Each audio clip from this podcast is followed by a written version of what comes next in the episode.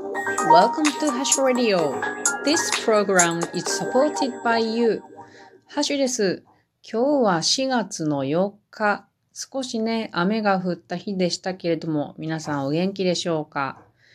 今日は、この写真を見れる方は見てもらったらわかると思うんですけれども、大仏について話そうと思います。いきなり。なんでこの大仏について話そうと思ったかっていうと、今日は私の両親が三重県からですね、この岐阜市へ初めて来てくれたんですね。で、岐阜市に来てくれたもんで、まあ観光案内しますよね。私が考えたのは、まあやはり、まあ親が行きたいっていうのもあったんですけれども、金華山のね、岐阜城、ここに行こう。それからやはり、長良川が有名ですからね。長良川といえば、鵜飼で鮎を取るっていうのが岐阜では有名です。だから、その鵜飼の近くにね、あの、長良川沿いにですね、河原町っていう古い町並みがあるんですね。そこを見てみたいっていうことで、そこも行こうっていうことでね。で、あと、どうせなら、せっかくやから、今はちょっと鮎のシーズンじゃないんやけれども、その鮎で有名なお店でお昼を食べようっていうことになりました。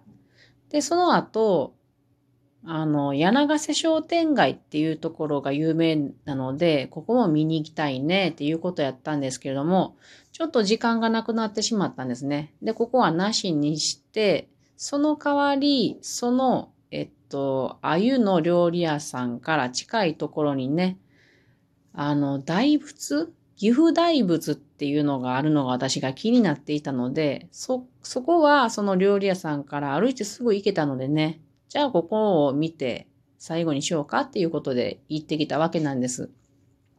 なので今日は岐阜大仏を見てきたんですね。皆さん、ここでクイズですけれども、まあ、言ってしまっとるですぐわかるけれど、日本三大大仏って考えたことありますか？実はこの岐阜大仏がなんと入ってるんですね。私全然知らなかったんですよね。あの、東海の人間、あの、東海といえば愛知、三重、岐阜、愛知、岐阜、三重だと思うんですけど、全く聞いたことなかった。三大大仏って多分二つ、二つは皆さんも浮かぶと思うんですよ。まず、奈良の東大寺の大仏ですよね。これは有名。これは高さが18メートルあります。で、次にまた有名なのが、鎌倉の高徳院の鎌倉大仏ですね。これは13メートルあります。で、その次の3番目っていうのが、2つ候補があるそうなんですけど、一つ、その一つが、この岐阜の正法寺っていうところの、この岐阜大仏なんですね。もう全然知らないですよね、きっと皆さんも。で、これは高さが14メートルあるんですね。で、この、もう一つは神戸の兵庫大仏っていうのがあって、これは18メートルあるそうなんですけどもね。まあ、ほんまにこう知らんもんやなーって思いました。なんか地味なんかな？わからんけど、皆さんご存知でしたでしょうか？で、今日はこの岐阜大仏にちょっついて話そうと思いますね。すごく可愛かったんですよ。あのね、大仏見て可愛いと思ったん初めてです。あのね、みんな写真見てほしいんやけど、なんかね、にっこりしててて、ちょっと下を向いててね。で、私たちと目が合うんですけど、なんかラテンな感じで、で、手がね、なんかこれお釈迦さん、釈迦如来なんですけど、手が陰を結んでるような感じなんやけど、なんちゅうんかな。あの、オッケーみたいな感じで。何でも OK よーって言っとるみたいな感じで、すごく微笑ましくって、もうすぐに好きになってしまいました。この岐阜大仏っていうのは、1794年から取り掛かった感じで、その1794年に頭部だけできて、ほんで、1832年に海岸供養っていうのをしたん、そうなんです。だから、完成するまで38年かかったっていうことなんですね。で、まあ、この釈迦如来なんで、釈迦如来って何っていう話なんですけれども、イコールブッダさんですね。ゴータマ・シッタールタさん、インドのね、が、あの、あの悟りを開いたのが釈迦如来っていうことらしいです。私よくわからんけれどね。そういうことらしいんですけども、この時なんかね、あのー、度重なる災害によって、なんか、たくさんの方が亡くなったのかな。それで、あのー、偉い和尚さんがね、こんなんを作りたいと思って作った。ちょっと苦労して作った。そうです。うん。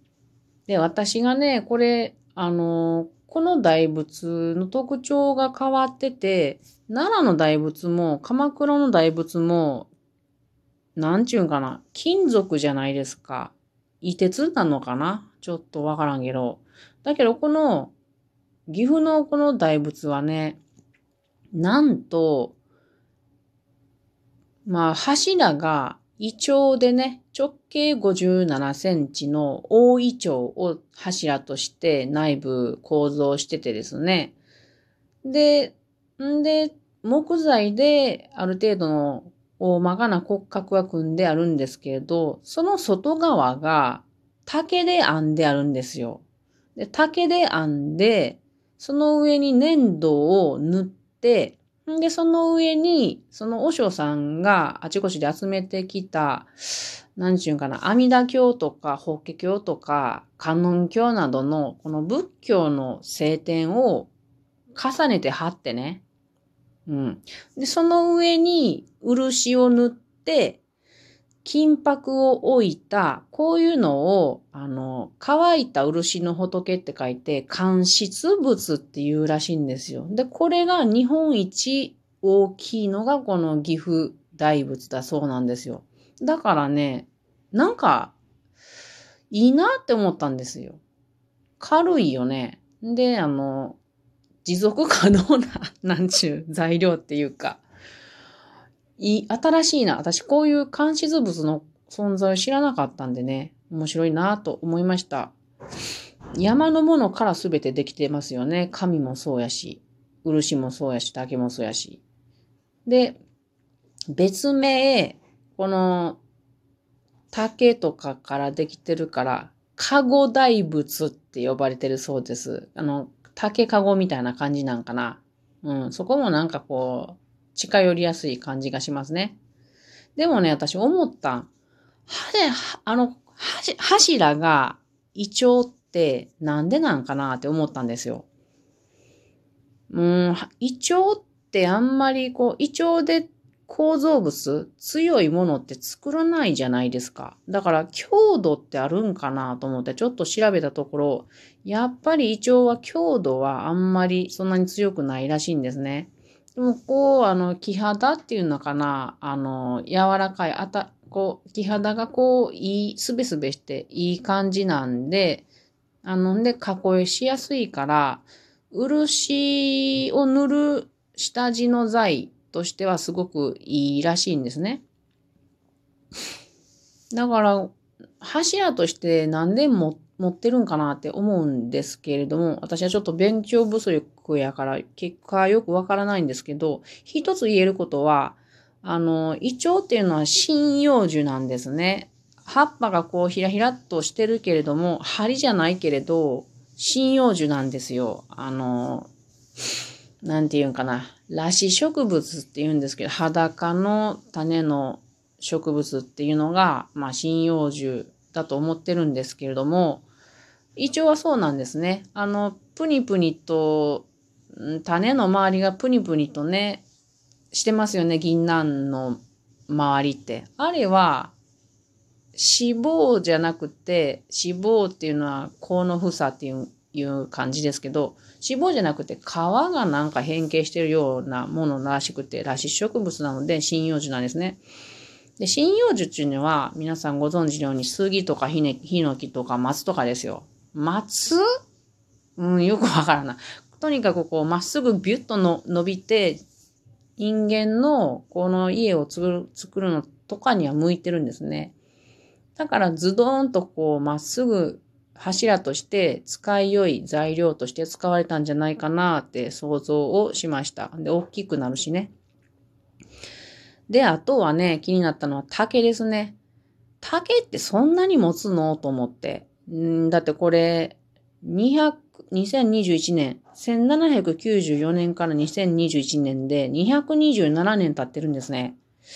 で、こう、いろんなあの戦火とかも逃れてきてるんで、そんなに持つんかなと思って、これはよくわかんないんですけど、でも竹の強度を調べたところ、コンクリートと同様の圧縮強度、こうギューッと押されて、圧縮されてもコンクリートと同じ強さがあると。で、鉄鋼に匹敵する引っ張り強度。今度は機械でギューッと引っ張ると、バカーンと割れたりすると思うんですけど、それが鉄鋼に匹敵するっていうことで、強さはあるみたいですね。だから、これ手直ししてるのかどうかちょっとわかんないんですけど、よく残ってるな、綺麗に残ってるんですよ。で、なんかいいなと思いました。で、えっ、ー、とね、今日は両親が来てくれたので、ちょうど良かったなと思うんです。なぜかっていうと、今日は岐阜市内をオリンピック、オリンピックの聖火リレーが走ったんですね。